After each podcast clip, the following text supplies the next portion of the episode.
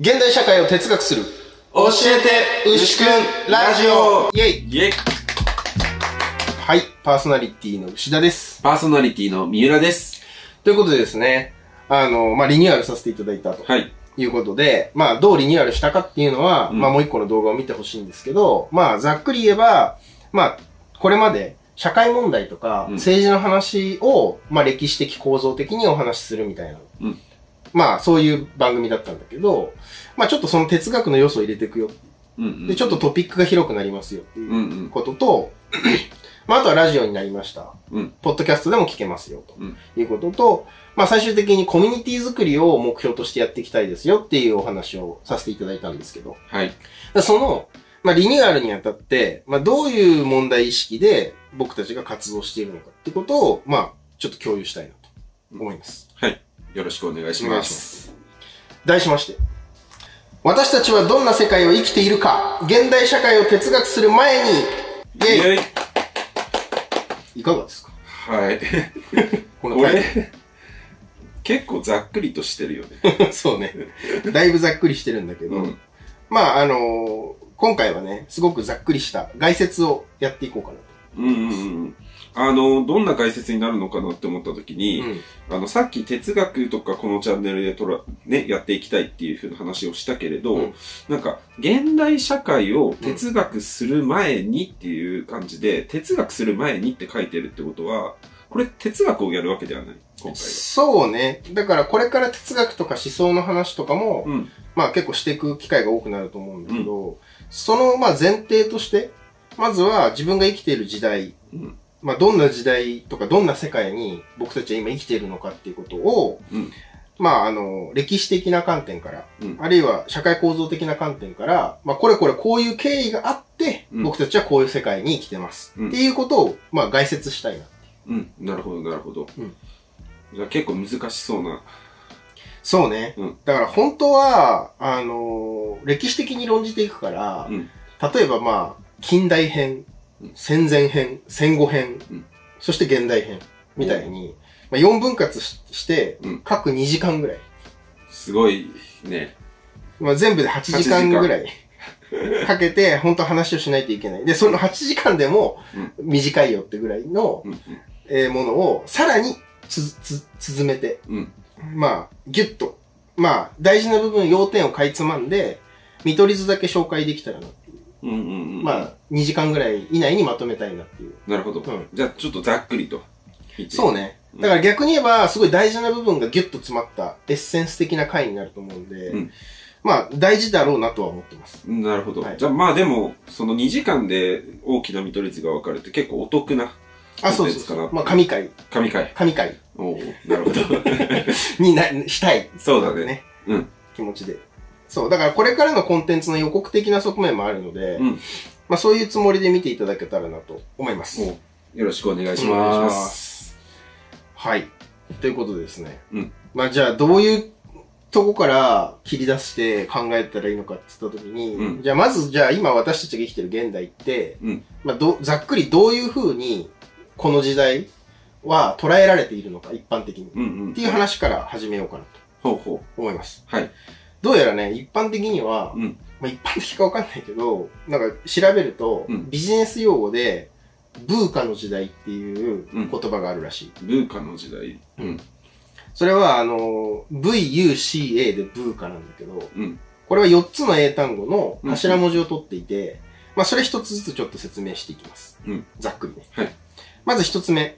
V が、ボラティリテボラティリティ。ィ。うん。変動性っていう風に翻訳されるらしいんだけど、うんまあ、簡単に言えば、まあ、技術の革新とか、うんまあ、いろんなことがあって、うん世の中移り変わりがめっちゃ激しい。なるほど、なるほど。うん。まあ、これはまあよく言われることだよね。そうだね。すごくわかりやすい。そう。うんで、二つ目が、あの、U で、うん uncertainly。アンサートゥンそう。不確実性っていう風に訳されるんだけど、うん。まあ、こう先行き見えないよね、みたいあー、なるほど。な、うん、話だと思う。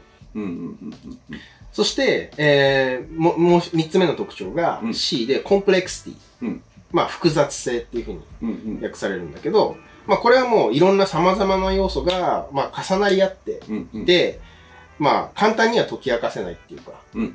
そういう複雑な要素がいろいろ重なってできていますよねっていうのが3つ目。うん。まあ、これも納得感があるよね。そうだね。はい、で、4つ目が、まあ、結果、その結果として、うん。 ambiguity、ambiguity。うん、曖昧性っていうね。曖昧性。そう。まあ、結果よくわかんない。あ結果よくわかんないって話なの？そう。あの、移り変わりが激しくて、うん。先行きがよく見えなくて、うん。あまりにも問題が複雑だから、うんよくわかんないって。何その落ち着けたみたいな。そうそう。うんまあ、結果よくわかんないみたいな、うんまあそういう時代だよねっていう認識は、多分みんなあると思う。そうだね。まあ確かによくわかんないけれど、そうやって説明されて、うんまあある程度納得はできるかなっていうか、なんか直感的にはわかりやすい特徴なのかなっては思うよね。はい。なんで、まあ、これレジュメには書いたんですけど、まあ、ただちょっとこれだけだと、さすがに、なんか、やっぱビジネス用語はビジネス用語のレベルでしかないっていうか、うんうん。あんまりクリティカルにはわかんないから、うんまあもうちょっと僕なりの言葉で言い換えると、てか学術的にもう少し具体的に言うと、まあ今の時代って危機の時代だと思うんだよね。危機の時代？そう。うんまあ、えっ、と、まあ社会科学でいう特殊な用語としての危機っていう言葉があるんだけど、うんまあ、いわゆる社会を成り立たせてる、うん社会の仕組みのことを、まあ社会学とかの用語でシステムっていう言い方をするんだけど、はいはい。そのシステムが、まあ一応正常に機能してれば、別に困らずみんな生きていけるうんんだけど、このシステム自体が、まあだんだん成り立たなくなっていく。うん。うーん。まあ不備があったりとか、うん。まあアップデートしなきゃいけないみたいなうん。状態になっていく。っていうことだけだったら、まだ危機じゃなくて。うんなぜなら、その、システムを変えればいいわけじゃん。はい。だけど、その、変える先のシステムが、まだ存在しないみたいな。うーん。これを危機っていうんだよ。なるほど。そう。だオルタナティブのな社会の仕組みがまだわかんないのに、うん、うん。今のシステムはもう終わろうとしている。ああ、なるほど、なるほど。そう。あ、そういう意味だったんだ。そこれね、あの、僕も、うんその大学に入った時、まあ、2012年くらいで、震災が終わった後くらいの時だったんだけど、う。うん。何個かの授業で、うん危機の時代みたいなワードを聞いたことがあって、まあ、その時は直感的に、まあ、原発がね、あの、事故を起こしてしまったりとか、うん。まあ、いろんな、そういう社会問題が起きているってうんうんういん。うことで、なんか危機って言ってるのかなって思ってたけど、より厳密には、そのシステム自体が、うん。まあ、破綻して、しかもそれ替えが効かない、そうね。うん、ことに危機っていうワードを使うんだね。そういうことなんですよ。だからまさに3.11で、まあ露見したのは、うん。日本社会がこれまで割と適当にうん。原発を作ってうんうん。やってきて、で、しかもそこには原子力村っていう、その原子力発電所で儲かる人たちの、うんうん。まあ、癒着した、うん。硬直したシステムがあって、うん。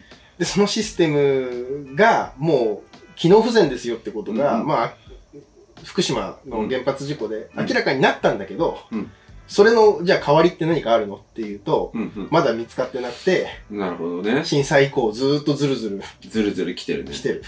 いや、だから個人的には、新しいシステムとか考えたいし、議論も調べたりはするけれど、うんね、社会全体としてうん、なかなか変わることができないっていう、そうそうそうこのことを危機っていうふうに。まさに。だから、社会変えなきゃっていう危機感はみんなあるんだけど、うんその、どう変えたらいいかが誰も分かってないみたいな。はいはいはい。そういう時代。なるほどね。うんこれはすごい、あの、重要な問題です。そうそうそうそう。納得感もあるしね。うんうん。そうそう。っていう風に、まあ、捉えられると。うんっていうのが今一応現代だとすると、まずは、今回は、うんえっと、歴史的にちょっと遡って、うんじゃあ今のシステムがどのタイミングで、どんな感じで作られたのかうんっていうのを、まあざっくりうんうん。300年ぐらい遡って、300年くらい。はい、見ていこうはい。というのが前半です。はそう。で、でこう後半はうん、またその、現代の社会に戻ってきて、うん現代社会の問題をもうちょっと深掘りしていこうかなうんと思います。い。はい。なるほど。うんじゃあ、あれだね。そのシステムの源に向かう。そう、システムの源。まあ、これ、ま、マジな話すると、うんシステムの源って言ったら、うん本当は僕の研究テーマとしては、うん1000年から2000年ぐらい遡りたい、遡りたいんだけど、まあちょっとそれやりすぎなので、さすがに。うんうんうんまあ今回、まあいつかやりたいけど、うん今回はまずは近代っていう時代まで遡って、うん300年ぐらいうんうん。でやってみたいなと思います。うんはいわ。かりました。よろしくお願いします。お願いします。はい。ということで、まあ近代っていう時代についての説明をしていきたいんですけど、はい。まあざっくり言って、うん近代っていう時代の特徴を社会学ではどうやって言うかっていうと、あのね、個人が超でっかいグローバルなシステムにうん。絡め取られてあー、なるほど。る。うん、そういう時代。あ、そういう時代のことを近代って呼ぶ。そう。ままあ、近代自体が一つのシステムだっていうふうに考えるのね。へえ。近代というシステム。なるほど、なるほど。で、その、まあ、めっちゃでっかいシステムに、うんもう全員絡め取られて、うん。うん。身動き取れませんみたいな。なるほど。そのシステムから出られませんみたいうん。せ、なん、なん、なんていうのか。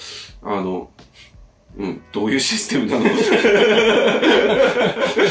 いや、なんか、あ、そうなんだ。でもどういうシステムなの？って。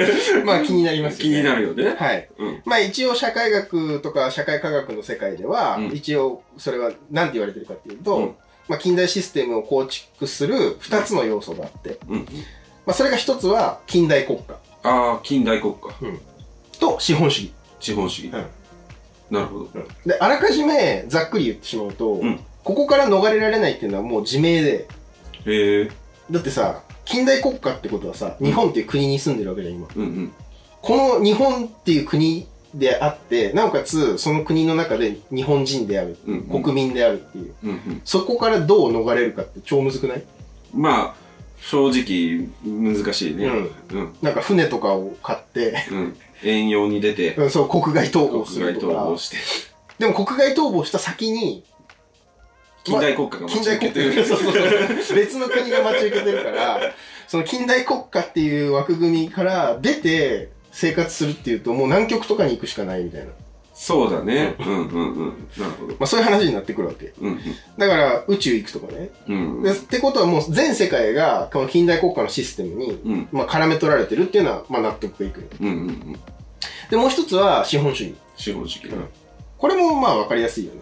まあ、そうだね。お金がないと何もできないっていうことかな。あ、そうそうそうそうそう。だからまあ、昔だったら、その自給自足とかやってたわけだけど、うんうん。そういう自給自足じゃなくて、商品の交換で社会が成り立ってますよみたいな。うんうんうんうん。で、商品じゃないものって身の回りにないから。ないね。うん。ないわ。ないでしょ。うん。自分で作ったものは、ないね。ないでしょ。うんし、あの、自分もどうやって生活してるかっていうと、商品を売って生活してるわけじ商品を売って生活する？ゃん。で例えば、三浦くんだったら塾講師うん。やってて、サービス業として、ああ、そうか。自分の知識をうん。売って、うんうんうん。お金を得てるわけ。あ、なるほど。これも商品っていうふうに考えるのねそうそうそうそう。うで、この YouTube も例えばそのマネタイズもしするんだったら、うんそれは知識を売ってうん商品にしてる。うんなるほど、なるほど。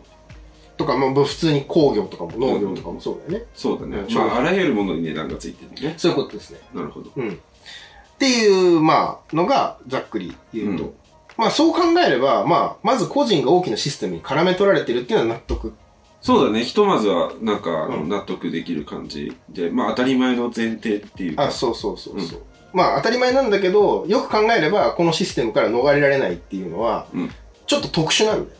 あ、特殊なの？そうそうそう。っていうことをまず認知してほしいのが一つある。あんま実感ないよね。まあ、ていうか今当たり前にして生きているということを、まあ、うん確認したところだから、そこが当たり前じゃないっていうのは、まあさ、まだどういうことなのかってイメージができてないね。はいはいはい。で、そこのまず最初にざっくりイメージを作ってほしいのは、この近代国家も資本主義もうん。ヨーロッパから来たシステムだってことああ、なるほどね。そう。これ結構かなり重要なポイントで、うん西洋、ヨーロッパの人たちが、うんまあ勝手に作り上げたシステム。うん。それが、まあ先、先取り的に言ってしまうと、植民地支配とか帝国主義支配みたいな、うん。そういう近代の歴史を経て、うん全世界にそのシステムを押し付けていったの。うん。うん。だから、ヨーロッパのルールでゲームをしなさいっていうことを全世界に押し付けてうん。いったっていう。ううんうんうんその結果、で、それがグローバル化っていう現象なんだけど、うんだグローバル化っていうのは別の言い方すれば、ヨーロッパ化なんだよね。うん。なるほどね。うんうん。っていう、まあ、事態が発生したとうんうんうん。いうことなんですよ。っていうのがまあ前提。はい。じゃあヨーロッパでまず、まあ1個目の近代国家がうんどう作られてきたかっていう話をししたいんだけど、はい。あの、まあ近代国家の起源っていうのは、まあ諸説あるけど、まあ基本的にはドイツ30年戦争。あ、ドイツ30年戦争？戦争から近代国家が生まれる。そうなんですよ。へえ。で、ドイツ30年戦争っていうのは1618年うん。から、えー1648年までの30年間の戦争なんだけど、うんうん。だから正確に言えばそれ17世紀に起きた戦争なんだけど、まあこの戦争があまりにも悲惨だったんだよね。悲惨だったのね。うん。どういう感じ？まあ、つまり、ドイツ30年戦争って宗教戦争だったの。うんうん。まあ歴史上最大の宗教戦争っていうふうに言われてて、うん。あの、まあいわゆる、かあの、キリスト教の中のプロテスタントの人たちと、うん。まあカトリックの人たちうん。が、まあ争った。はい。で、し信仰の戦いだと、うん。あの、例えばさ、まずさ、王様が領土を争う場合って、そんなに死者数出ないんですよ。へえ、そうなんだ。そう。なんでかっていうと、王様は傭兵を雇うわけ。金で。うんで、そうするとさ、傭兵ってさ、金で雇われてるじゃん。うん。真面目に戦わない奴も出てくるし、ああ。あの、死にそうになったら逃げるじゃん、だって。金なんかいらないっつって。あ、そうそうそうそう、はい金より命だって当然なるわけ。だそういう意味で傭兵ってそんなに強くないっていうか、うんある意味ね。し、まあ、途中で逃げちゃうとか、うんまあ、あるいは、なんかその、まあ、チェスとか将棋とかと同じで、そこで王様取ったら終わりなわけだよ、なるほど。ゲームは。うん。まあそうだね。王様が戦争しているから。そうそうそうそう。王様同士で、まあもうこの辺でいっかってなったら終わりなの。うんうん。だから、あるいは殲滅戦にならないあの、全員殺すっていうことにはならない。ことにはならない、ね。そうそうそう。ゲームとして成り立ってる。うん。だけど、ドイツ30年戦争は、そのゲームが壊れちゃった。うーん。なんでかっていうと、信仰の争いだから。あもうあ。譲れない。こっから先一本も譲れないっていう、信仰と信仰の対立って。もう殺し切るまで終わんないわけ。ある意味。ああ、なるほどね。なるほど。人がそこまで熱くなることっていうのは、あんまりイメージしにくいけど。そう。で、こういう状況をミシェル・フーコーっていう、まあ、フランスの思想家は、う。うん。チェス型の戦争から、ジェノサイド型の戦争に変わったっていう、うんうんいうわけ。まあ、つまりジェノサイドっていうのは虐殺ね。うん。だからもう全部虐殺しようみたいな。イメージで言えば、あの、将棋だったら全部王様、みたいな。はいはいはい。で、王様対王様、王様たち対王様たちがうん戦ってるみたいな状態だあと、あ。どっちかを殲滅するまで終わんないみたいな。なるほど。うんまあでも確かに、その、宗教の違いってなった時に、うん相手方の宗教を信じている。だから、えカトリックから見た時に、プロテスタントを信じている人は全員敵うん、うんっていう風に見えるから、なんか王様が敵だったら、王様さえ倒しちゃえば、他はまあ別に雇われ兵だしみたいあ、なそうそうそうそう。とこはあるけれど、もう根本的に全員が敵になっていくそうそうそう戦。争が行われるっていうことなんだね。そうそうそうそう。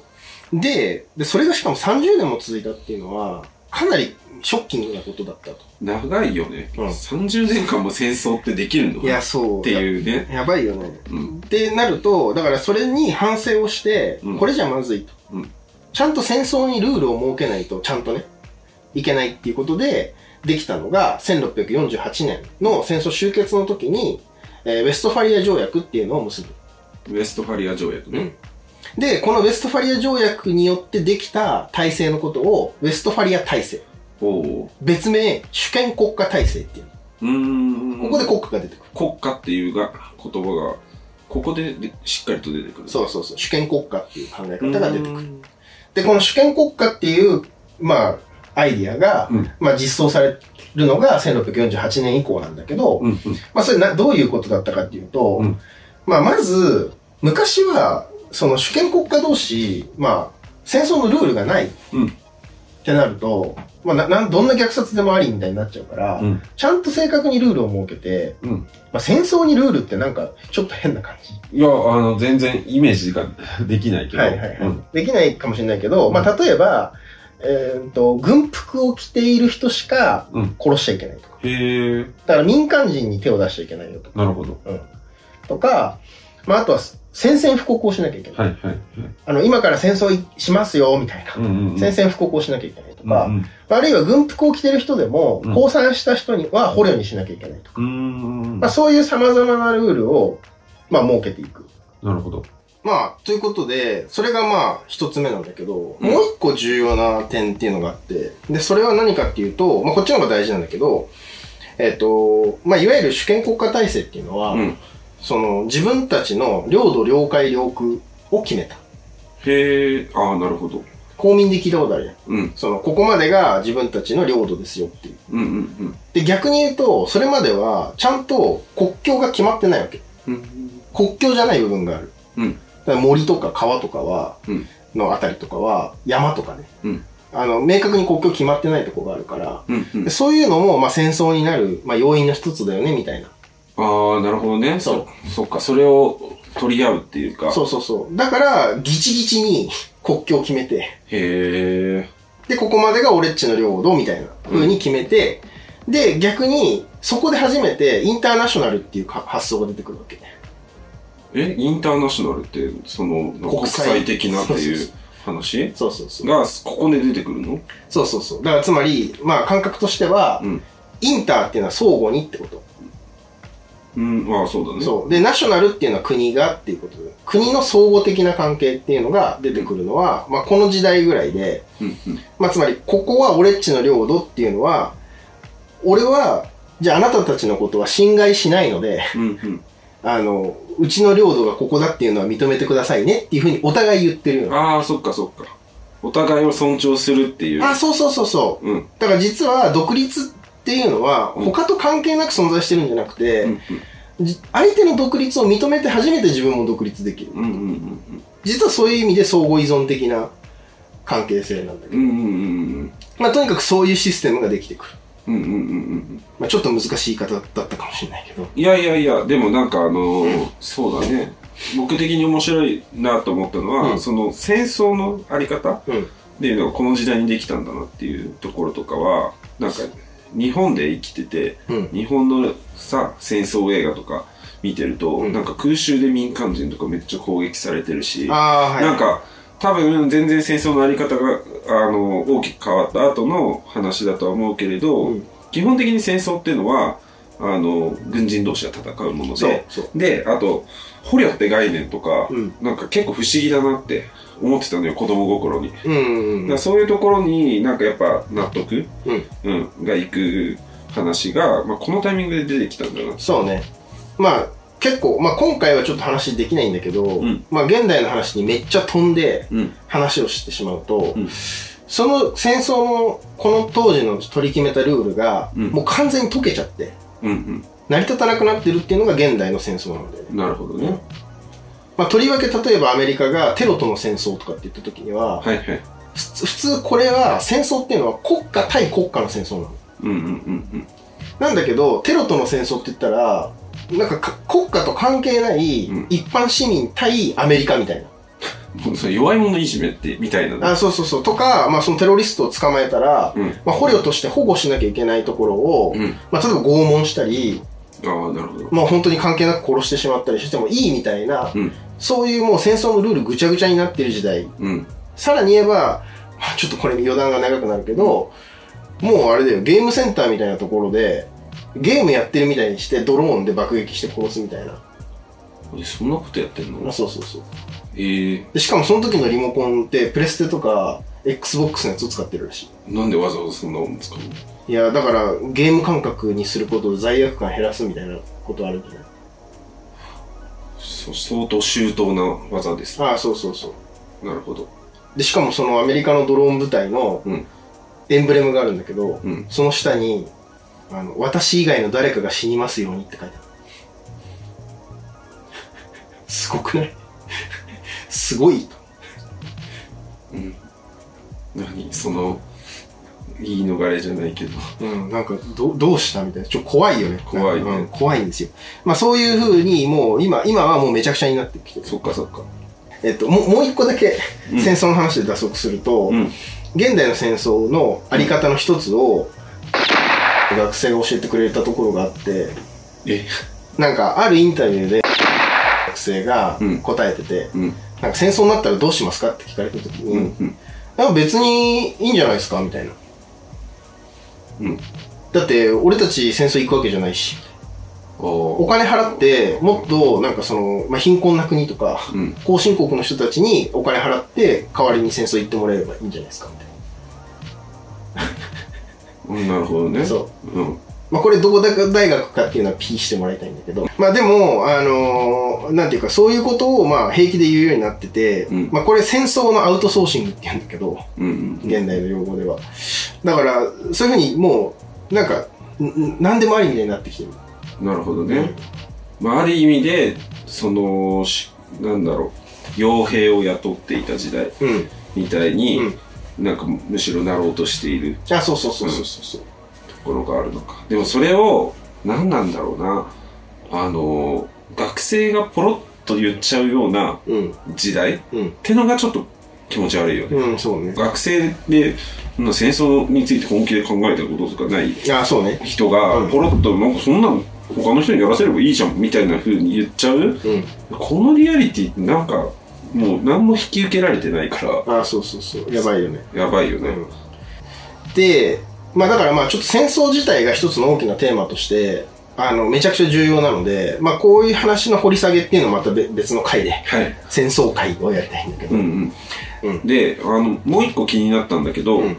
あの近代国家っていう話をまあ今日はメインにしようとしてると思うんだけどね。はい。そのさっき言ったのは主権国家って言い方をしてたじゃん、はい。これってあのどういう違いがあるあ、これはもう明確に違って、うん。まあこれだから近代国家の説明の半分なんですよ。うんうんっていうのはどういうことかっていうと、えっ、と、この後話すんだけど、近代国家っていうのは、うん。今言った主権国家の仕組みと、うん。もう一個、これから話す国民国家っていう仕組うん。みが合体して近代国家になってる。なるほどなるほど。なので、まだ片方しか喋ってないので、うん まあ脱線しちゃったんだけど、もう片方の国民国家をこれから話したいと思います。うんなるほど。はい。わかりましたじゃあ主権国家っていうのはその領土領海領空があって、うん。まあそれ自分で自分のことを決めるような国そう、陣地があるよっていう。うんそう。で、大事なのは、その主権国家体制の時の、うん時ってまだ王様が偉いんですよ。うんうんうんあの、つまり、主権を持ってる。つまり主権っていうのは、その、その土地で一番強い力なんだけど、その土地で一番強い力を持ってるのは王様だった。うんうん。で、これ絶対王政っていう時代なんだけど、うん。この王様が偉かったよねっていう時代だと、まだ俺たちの時代と関係ない感じするじゃん。そうだね。まあ王様はいる国もいるけれど、うん。まあなんか僕らの感覚として持っている政治とか、うん。国のあり方とは全然違うよね。そうそうそう。で、根本的に違うのは、あの、民主主義だよね。そうだね。そう。だから、そこにプラス国民国家体制っていうのが出てこなきゃいけなくて、うん。で、その国民国家体制がでできてくるのが、うんフランス革命なんですよ。なるほど。ヨーロッパではね。うん。で、それは何かっていうと、まあ、簡単に言えば、なんで王様威張り散らしてるんだと。うん。こんな、しかもインフレで、うん。もう物価がめっちゃ高くなって、うん。生活できねえみたいな。うん。でも王様だけなんか、ね、美味しいご飯食べて、うん。で、ご飯食べられないんだったらお菓子を食べればいいじゃないとか言われて、うんうん。ふざけんなみたいな。で、王様の首バーン切り落として、うんうん。国民一人一人が主権者だっていう意識っていうものが、うん。まあフランス革命、うん。およびそのフランス革命以降のナポレオンが出てきて、ナポレオン戦争っていうのがあるんだけど、うん。まあそこで、まあ、フランス義勇軍っていうのができるんだよね。おうフランス義勇軍。そう。やっぱ戦争がね、仕組み作っていくところっていうのは間違いなくあって、うんうんあの、まあ、義勇軍って何かっていうと、うん。えっ、と、自分の土地を自分で守るっていう志願兵のことなんだよね。はいはいつまりそれまで戦争って傭兵だったわけじゃん。ああなるほどそう。だけど、えっ、と、そのナポレオン戦争で、あの、フランス軍ができた時は、うん自分たちで志願して、うん自分たちの故郷、うん自分の家族が、自分が戦わないと死ぬかもしれない。みたいな感覚でうん戦争をし始めたわけ。なるほどで、この、やっぱナポレオン戦争っていうのがすごく近代国家の仕組みを作る上で大事で、うんうん、で、その感覚、つまり自分の国は自分で統治する、自分で守る。うん。うんっていう感覚が、その国民国家っていう概念になっていく。うーんなるほど、うん。国民国家であるしある種あの民主主義と切っても切り離せない関係に、まあ、この当時なってしまった。そうそうそうそう。なる。ほどね。で、そこで出てきたのがナショナリズムっていう発想。ああ、なるほど。そう。じまあ自分の国は自分の民族が決めるんだっていう。うんうんうんまあもちろんその後で話すように、民族っていうこと自体が一つの虚構なんだけど、フィクションなんだけど、まあ自民族は自分で決めるんだっていう。うん。うんうんうんで、これが、まあ、ある種、別の宗教として働いてくるんだよね。うん。別の宗教？そう。自分たちの国っていう宗教うん。として働いてくるから、まあ、信じるものっていうか、うん。まあ、そういう価値観として。そう。うん。だからそこでもまた戦争は変容して、うん。ドイツ30年戦争の時に、うんジェノサイド型の戦争だったのを、うん。ルール作んなきゃいけないって言って、うんウェストファリア体制をやって、うん。ゲームのルール作ったわけじゃん。うん。で、それでチェス型の戦争になったんだけど、うんあの、このナショナリズムが出てくると、うん。うん。また同じなんだよね。全員が王様みたいな。それが主権在民ってことなわけ。ああ、そっか。自分たちのことは自分で決めるから。はそう、国民一人一人が王様と同じぐらい偉いわけ。いはいはい。そうなると、またジェノサイド型の戦争にちょっと戻っちゃうところがあって。ああ。まあ戦争の分析としてはね。うんうん。だから、ある種民主主義っていい側面もあるんだけど、うんマイナスの側面もある。なるほど。うん。っていうのはある。でもとにかくいずれにせよ、そういう自分たちの、ここが自分たちの領土で、うんそこに関する決定は私たちがしますよっていう主権国家体制のうん。発想と、うん。えもう一個は、えそれを決めるのは国民ですよっていう発想。うん国民国家って発想。この二つが合体してうん近代国家のシステムになってる。うん。なるほどね。うん確かに単にその国ができたっていううんだけじゃなくて、うん一個のこうルール作りがうんそこにあ伴ってるから、うんこれはやっぱシステムと呼ぶに値する。値するものになってるってことだね。そういうことなんですよ。で、ちょっとこれもまた余談なんだけど、うんこの近代国家の作り方において、うん。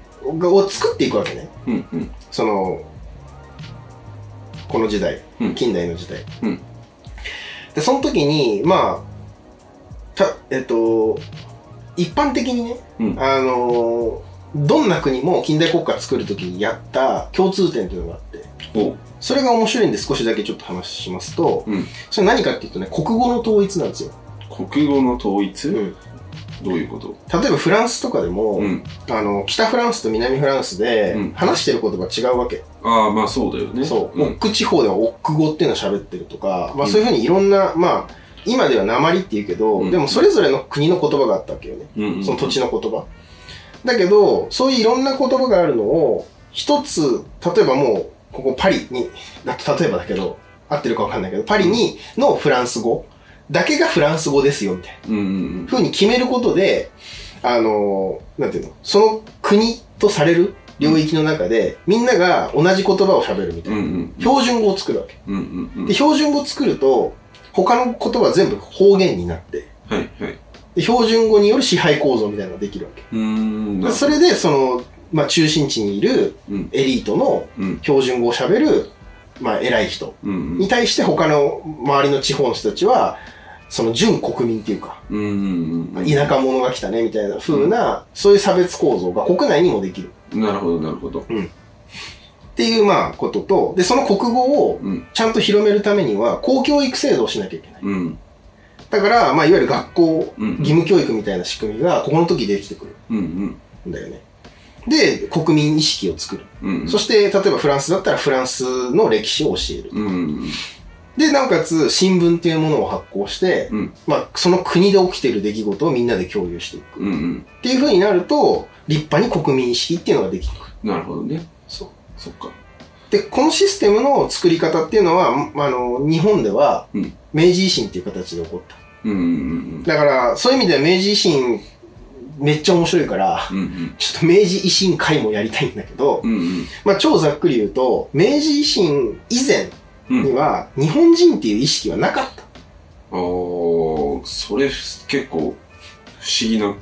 いや、びっくりするよね。うん。だけど、実際に、近代国家としての日本っていうものができるまでは、その、例えば江戸時代だったら、うん薩摩藩の人は薩摩の人間、うん。長州藩の人は長州の人間だと思ってたわけ。自分は薩摩藩の人間です。っていうアイデンティティだったわけ。うんうん。それをね、日本っていうアイデンティティっていうのは、うん。ちょっと普通じゃないんですよ。うん。そもそも。なるほど。うん。まあ、わざわざ意識する必要がないっていう。そうそうそうそうそう。そういう感覚。だから、それをやっぱ作るためには、うんあの、日本っていう国として統一させるために、うん東京弁をほうあの標準語にして、うんで、公教育制度をやってっていうふうに、まあ、ある種、まあ人工的にうん作る必要があった。で、これなんでそんなことをしたのかっていうのはまた別の回でお話しするんだけど、うん。まあ少なくとも今私たちが日本だと思ってる国は、うんうん。今の形としては、うんうん。たかだか150年ちょっとの歴史しか、まあ持ってないっていう、うんうん。アメリカよりも若いうんうん。国なんですよっていうこと、実はね。うん。だからそういう意味での、じまあ、日本人であることが自明じゃないよっていう意識は、うんもっと必要だと思う。なるほどね。まあそうだね。あの、言葉が、うん。あの違うと、多分意思疎通ができなくなるし、そうそうそう。情報の共有、うんがまあこういう事件がありましたって共有も、なんかあの、やっぱ方言で書かれるとわからないから、うん。なんかそういう意味でこう、一つの日本人って意識うんが出来上がるっていうのはすごくわかるし、うんあとやっぱり、その、面白いなって感じる部分で言うと、うんやっぱ言葉が違う人って、うん意思なんかコミュニケーションできなさそうだから、人間はやっぱ怖い感情を抱いはいてしまう。はいはい。まあこれが多分おそらく、まあ、差別とか、まあ、そういったものにつながってくるうんポイントもあるのかなとは思うんだけど、まあ、いずれにせよ国語を統一しないとうん近代国家っていうのが成り立たないっていうのはかなり重要なポイントだよね。そうそうそう。しかもこれもまた戦争関わってきちゃうんだけど、うん少しだけ補足すると、うんまあ日本がなんで近代国家作らなきゃいけなかったかっていうと、うんまあこれこの後お話しする資本主義というシステムのせいで、まあとにかく植民地支配とか帝国主義支配っていうものをヨーロッパがどんどん広げていくわけね。はい。で、そしたら、当時の日本にとってうん親分みたいな存在だったうん中国、うんうん。当時清うん。の国が、まあ、ヨーロッパにめちゃくちゃにされてると。アヘン戦争とかで。っうん。ていうのを見て、うん。やっべえみたいな。はいはいはい。このヨーロッパのルールを早く日本も作ってうん近代国家を作んないとうん軍事的に勝てないうんうん。し対等にやり合えないうん。と思ってその近代国家を作ったっていう側面があるから、うんまあそういう意味では国語の統一って端的にうん戦う時に必要なんだよね。ああ、そっか。そう指令出すってことね。そう。情報がうまく伝達できないじゃん。はいはい国語が統一されてないと。っていう側面もまあ多分にある。う。うんうんうん。なるほど、ね。富国強兵の時代ですよ。はい国を富ませて、あの、兵を強くする。うんうんうん。まあそういうことはまあ間違いなくある。なるほどね。で、そういうまあ戦争という要請に、戦争しなきゃいけないっていう要請に導かれたシステムに私たちは今今も生きてるっていううんうんうん。側面があると。なるほど。ちょっと近代国家 長く喋りすぎたんで、はい。一旦ここまでにして、はい。で、もう一個うん。の方をちょっと話したいと思います。うんで、もう一個の社あの近代システムの大きなとこが資本主義。資本主義。はい。でも、この資本主義もね、専門家の方々がうん。多すぎて、うん。なんか資本主義ここれで解説しましたって言うと、うんいや、それは間違ってるみたいな。言ってくる結構めんどくさいおじさんたちがいっぱいいるんで、まあでも、そうだね。なんだろう。まあ、経済学とは何なのかとか、うんそういうところもあるし、そうね、まあ、経済学っていうよりかは、うんあの、まあ、資本主義自体はマルクスの概念だから、うんうんうん。だからマルクス主義の、あの、学者の先生たち、あ、なるほど。本当めんどくさいんですよ。そうなんですね。本当めんどくさいんですよ。あのはいはい細かいところをこうやってくるから。はいはいはいはい。でもまあ、ざっくりの話に、だからなります。そうですね。まあ今回の論点に関わるところ。うん。うん。の、まあ、僕のイメージうん。ですね。を、まあ、そんな長くならないように話そうと思うと、うん。まあ、むずいんだけど、まあ、ざっくり言うとさ、うん。私たちにとって資本主義の見え方っていうのは、うん。さっき言ったように、すべてが商品になって、うん。それを自給自足じゃなくて、うん交換して、うん。まあ、全世界で、ある種分業体制を敷いて。まあ、分業っていうのは、まあ、アダム・スミスが言ったディビジョン・オブ・レイバーってことなんだけど、うんまあ、つまりは、その、まあ、自分の生活全部を自分で成り立たせようと思ったら、はいはい。机を作るのは自分でやんなきゃいけないし、はい野菜作るのも自分でやんなきゃいけないし、はい。みたいな風になっていくんだけど、うんまあ、自分はこれに特化して、うん。塾講師だけしますよでやってもまあ生きていけるってことは、まあ分業が成り立ってるうんってことなんだけど、まあ全世界で分業してし商品の交換をしているっていうのが、まあまずはそう見える。うん。うん。だけど、じゃあ資本主義どう成り立ってきたかっていう時の説明として、あの、まあ僕が一番根本的だったと思うこと。それはね、マルクスがうん。本源的蓄積って呼んだもの。来たよ。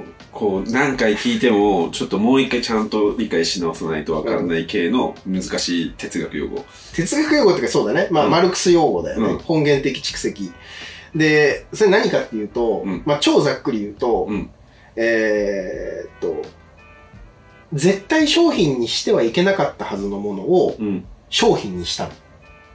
うん。近代の時代に。ほそれは何かっていうと、う。うん。二つあって、うん。一つが土地。土地ね。うん土地を商品にする。うんだってさ、よく考えてみればさ、うん。水だって空気だって土地だって、うん。誰のものでもねえよって話じそうだね。ここまでが俺の土地でこれをあげるとかって、あげるって何みたい。な。あ、そうそうそう。土地売るとか、売るって何みたいな。うん。お前のもんじゃねえよみたいな話なんだけど、でもそれを一応誰かの、すべては誰かの土地っていうふうにうんした。うん。これが一つう。ん決定的だった。もう一個は、労働力。労働力ね。アルバイトしますって言った時に、うん。その自分は何を、じゃあアルバイトする人はね、うん。お金をもらうわけじゃん、給料。うんそれは何を、じゃあ対価にお金をもらうかっていうと、うん。コンビニバイトだったら、うん。まあ1時間、うん。コンビニで働かさせられる。うん。労働力を支払う。うんそして向こうから1000円が返ってくる。うん。時給1000円ね。みたいな風に労働力っていうものを商品にした。うんうんうん。いや、これは、あの、あれだよね。当たり前すぎて、今度は。当たり今度は当たり前すぎて、おおこれを売ってはならないっうん。ていうのは、ちょっと、あの、ピンとこないところだよね。うん。だけど、やっぱ一番最初の、その特に土地の話がうん割と大事で、これ話しちゃうと、うん世界自体をひっくり返さなきゃいけないみたいな。革命を起こさなきゃいけない。うん。革命論になななっていく話なんだけど、うん。まあでも実際問題、じゃあ誰がこれは俺の土地だって言い始めたかっていう問題があるわけ。はい。これはもう端的に言って金持ちなのうーん。金持ちが、まあ、あの、イギリスでエンクロージャーっていう出来事が起こるんだけど、まあ、か、囲い込み。うんまあ、世界史だと第一次囲い込み、第二次囲い込みっていうよくわかんない単語で説明されることなんだけど、うんまあ、お金持ちの人たちが、それまではね、一応、領主による領土っていうのあったんだけど、うん。それだけじゃなくて、あの、コモンズっていうのもあったのよ。コモンズ？そう、コモンズっていうのは共有地っていううん。ことなんだけど、誰の土地でもなくて、うん。みんながそこになんか、なんかいて、うん。羊さんとかがいて、うん。うん。みたいな、うんそういう牧歌的な感じ、うん。うん。共有地うん。があったんだけど、それをもう我先にと、うん。お金持ちの人とか、権力を持ってる人が、うんここは俺の領土、ここは俺の領土、ここは俺の領土っていう風にして、うん。ある種そこに住んでいた貧乏な人たちとかをうん追い出して、力のない人たちを追い出して、自分たちの領土、領地っていう風にして、はい。で、それをさ、えーお金持ちがうん勝手にやってるだけだったら、うん。資本主義始まらないんですよ。うーん。なるほど。ただの土地の奪い合いになるから。なるから。うん。それに法的な根拠をつける。うん。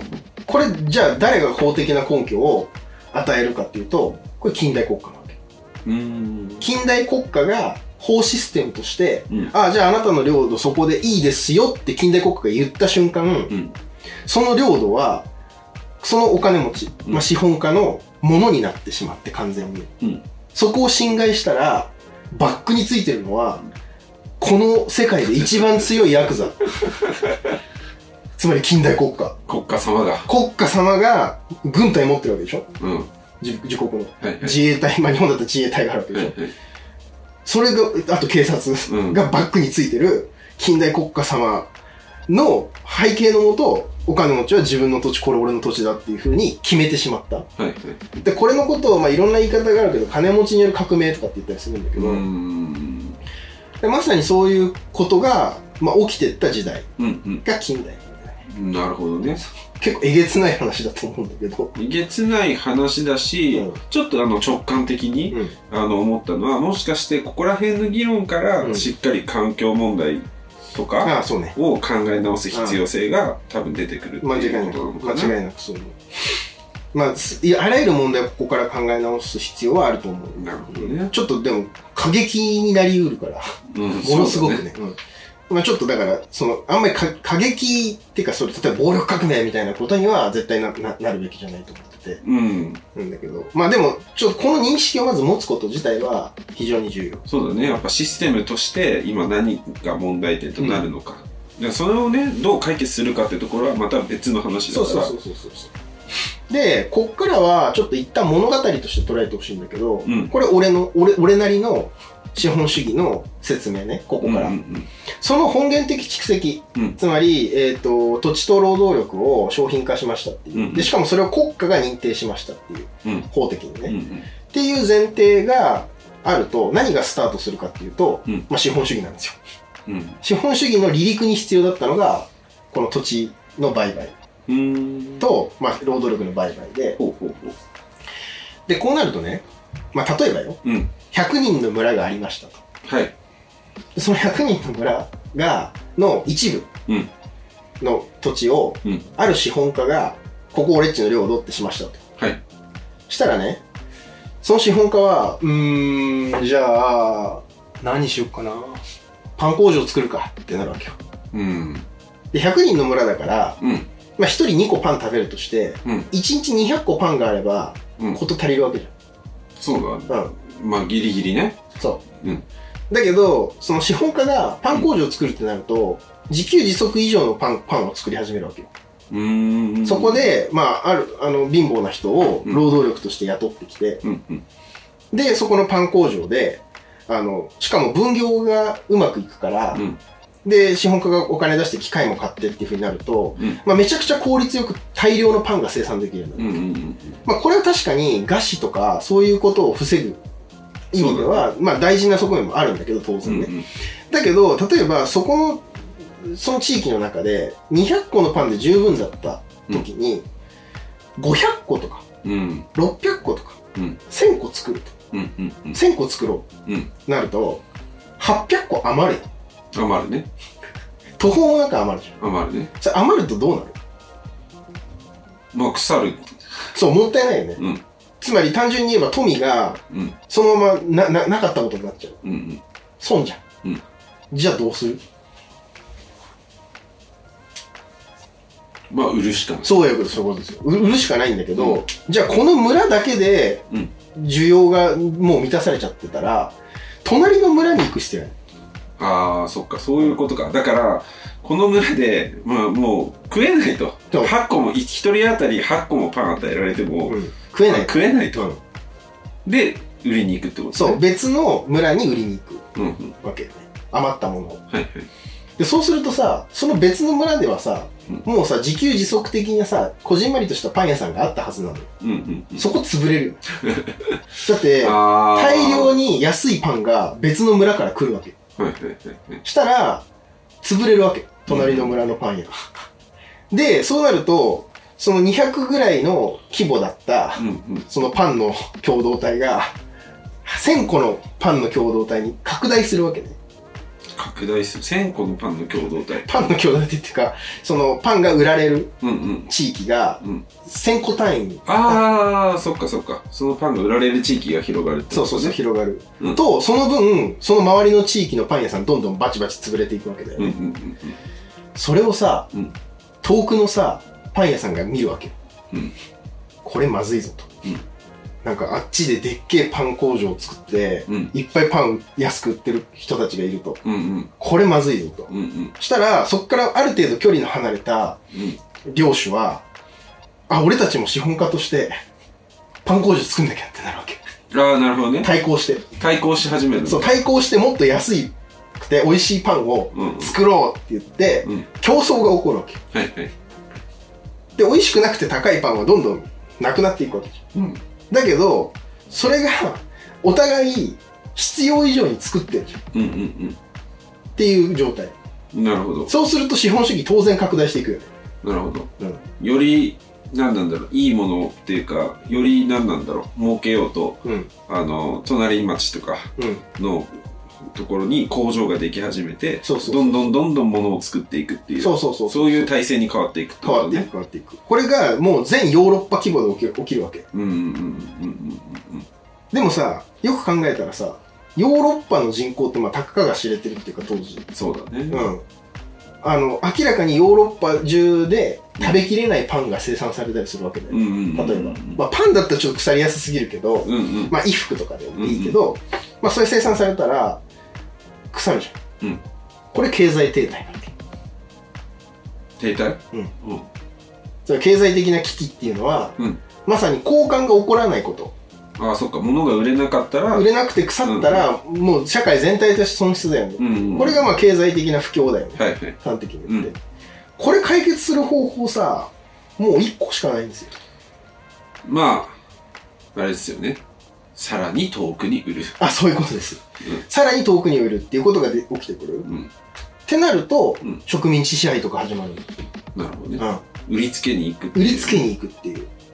だからアフリカとかはもう完全植民地っていうかもう本当奴隷制度だったりとか、うんうんうんまあ各地を、ヨーロッパをね、植民地支配して、うんで、商品作るための、まあある種奴隷的な労働をさせていくうんうんうんうんっていうのが一つと、あとは、まあ決定的なのの一つは、例えばアヘン戦争。変節をね。あの、ヨーロッパ対中国の戦争ね。うんうんで、この時、中国は、まあ、ある種、その資本主義的な経済システムなしで、うん全然回ってたわけよ。自給自足的に。まあ、正確に言えば新興作法体制って体制があって、うんうんまあ、ある種のブロック経済みたいなのが成り立ってたんだけど、うんうんそのとそこにね、うんヨーロッパが、ちょっとさ、中国さん。うんうちパン余ってるんで、うん買ってくれませんって言いに行くわけで。うんうんで中国としては、いや、いい、いいっす、いいっす、みたいうんな。なあの、足りてるんだよ、みたいな。うんうんっていう風に中国が言ったら、なんだとこらみたいな。俺、俺たちの商品が買えねえってかこらみたいになって、アヘンとか売りつけるわけ。めちゃくちゃだよね。うん。っていう風にして、世界規模に資本主義は拡大していく。うんうんうんで、なおかつその過程で、ヨーロッパの国民国家とか、うん主権国家っていう、まあ、いわゆる近代国家の仕組みを、うんそれもグローバルに押し付けていうんうんく。あれ、お前んところなんかシステム弱くねみたいな。うんうんそれ近代国家じゃないねみたいな。うんうん遅れてんねみたいな。俺たちがちょっと進めてやるよみたいなうん感じになって、あの、そういうふうに強制していく。まあでも、とにかくこの結末うんをちょっと話したいんだけど、うんうんうんこういう風になってったら、うん近代国家、そして資本主義っていう近代のシステムは、うん世界大に拡大していく。うんうんうんで、なんで拡大していくかって言ったら、パンが余るからなんだけどね。まあ、まあ比喩で言えば。まあ作りすぎたもんやとそう。ものをそう。で、作りすぎたものも売れない。うんで、なおかつ、まあ、資本主義っていうのは、だから簡単に言えば、うん領土を拡大しないと、うん資本主義的な領域を拡大して生き続けないと、うん。生き残れないシステムなわけ。だからなんか、どんどん拡大しながらうん、いろんなものを食べて、自分の腹の中に入れ続けないと、うん。生き残れないモンスターみたいなイメージね。だから、だけど地球丸いじ丸いですね。ゃん。地球がもし丸くなくて、うん。永久に続く、ああもし星だ、星じゃなくて、うん永久に続いてたら、うん。破綻は起きないんですよ。まあそうなのかな。うん。だけど、地球には限界があって、うん。物が売れる量も限界がある。うん。と、何が起こるかっていうと、うん。あれってなって、うんうん。これ、もう、どこにも売れないじゃん。うんうんうんうんで、一応戦争は、ヨーロッパ同士じゃしないっていう暗黙の了解があったわけ、当時。あもうしないっていうふうになってるんだ。まあ、あんまりしても意味ないね。なるほどね。だからヨーロッパがアフリカを取ったりとか、あの、中東を取ったりとか、アジアをうん。攻めていって、はいはい。どんどん自分の領地にしていくっていうことはやってたけど、確かに。南米とかね。うん。だけど、ヨーロッパ同士でそこでまあ、あの、ちょくちょく戦争にはなるんだけど、取り合いとしてのね取り合いとしての戦争にはなるんだけど、ヨーロッパの土地を取ろうとはならない。確かにさすがに。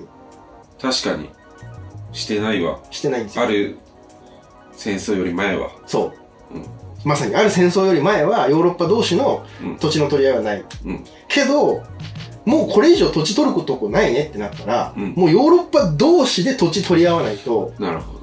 どうしようもなくなる。しかもその時ヨーロッパ対ヨーロッパは、うん。もはや世界にある植民地や帝国的に支配した土地も含めてヨーロッパだから、うん、うん、うん、うん。世界大戦になるんですよ。なるほどね。いやこのこのシステムが。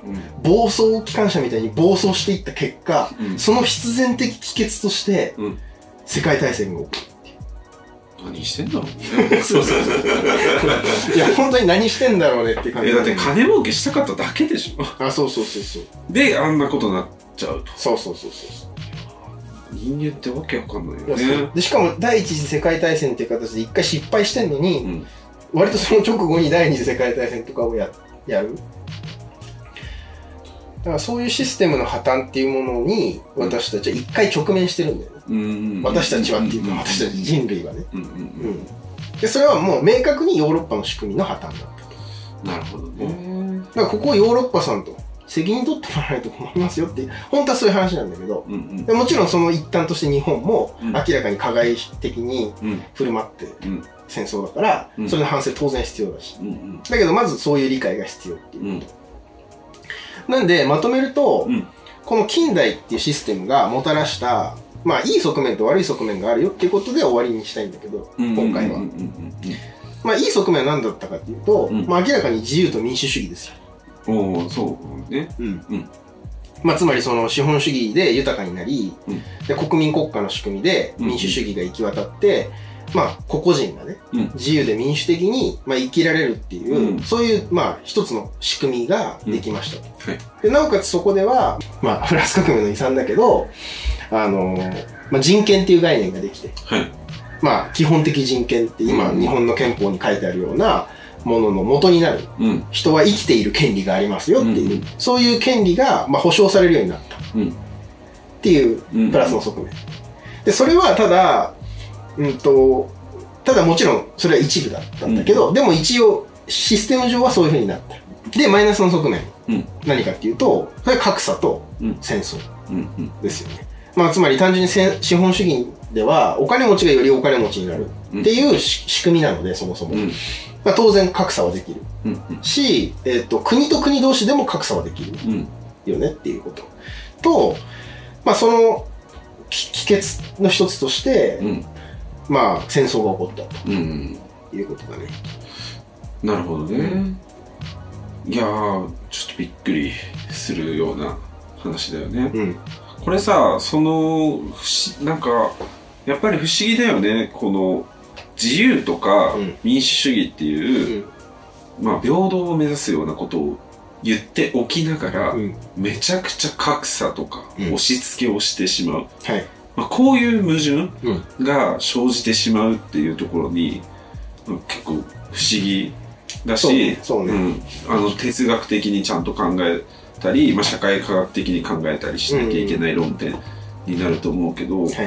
うん、なんか本当歴史的に見るってこういうことだな。あ、まさにそうそうそう。うんで、これを俺は、あのーまあ、高校で世界史好きだったから、うん世界史の一個一個の知識は知ってたんだけど、うん大学入って、うん大学の授業でうん、こういう構造がこうやってできてきたんだって説明を受けたときに、うんめっちゃなるほどってなったんだよね。なるね。なるよね。うんそう。だからこのめっちゃなるほどを一旦皆さんと共有したい。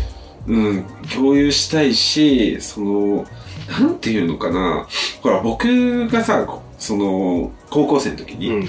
あの、習って、うんえっと、感じていた感覚としては、やっぱ、日本はバカな国で、で、まあ、戦争なんかしちゃったと。ああ、なるほどね。で、それを反省しましょうっていうレベルでしか、うん第二次世界大戦のことを考えていない。ああ、なるほどね。なんかまあ僕は、だから多分、まあもともと理系だったから、うんあんまり世界史の授業とかも多くなかったし、うんちゃんと教えられてないっていう可能性もあるんだけれど、はいはいそんくらいのざっくりとした問題意識しか持ってなくて、うんうんやっぱこういうふうに歴史の話を聞くと、うんあれこれって、なんだ、第二次世界大戦って単に愚かな人たちが起こしたゲーム以上にシステムの問題として、うん。うん。今私たちが生きているシステムをどう考え直すかっていうものとして、うん。歴史を考え直すことになるから、そうそうそう。めちゃくちゃ、何なんだろう、基礎知識っていうか、あ、そうそうそう。超基礎の基礎。超前提の話。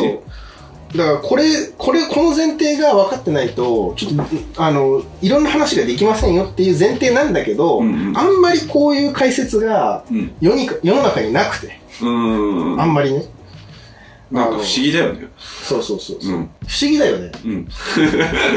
そう、不思議なのよ。だからこれ、だから社会科学入門みたいな本をいつか出したいなと思って、うんまあこういう基礎的なね、うん今どういう私たちのとこに立ってんのかみたいなうんのはマジで大事だと思ってんだけど。まあ、一つ、じゃあ僕のなんでかっていう話はいはい。を意見で、意見というかかん分析でいくと、うん。やっぱり、なんか、一応世界史の授業って、はい。あの必修になってるはずなんだけれそれ高ど、校でね。うん、でもやっぱり受験科目として、日本史か世界史かどっちか選んで、うんどっちかだけやればいいってう。いうん風になっちゃってたところがあると思うんだよね、はい日本の教育において。はい。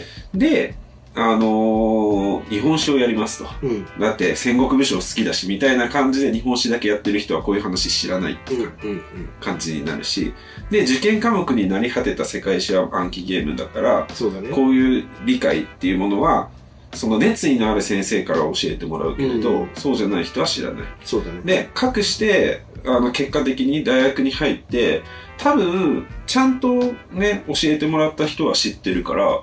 まあ、近代ってこういう問題があるよねって話しているんだけれど、うんその前提を実は学んでない人たちがめちゃくちゃいるっていうはいはい。ことになってて、あの、そうなのよ。教育システムとして、うん。あの、実は本当はこういう話を、あの、教科書とか読んでるとちゃんと書いてあるんだよ。